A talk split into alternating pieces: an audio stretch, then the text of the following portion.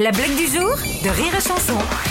Un mec qui rentre dans une pharmacie, il s'approche tout doucement du gars, il lui dit Monsieur, écoutez, je suis très embêté, mais. Écoutez, j'ai un sexe de 45 cm, est-ce que, que vous pouvez faire quelque chose? J'arrive plus à vivre avec ça, s'il vous plaît, et tout. Ah, il dit Attendez, attendez, ça c'est un peu compliqué, je vais demander à la patronne, je reviens dans deux minutes, monsieur.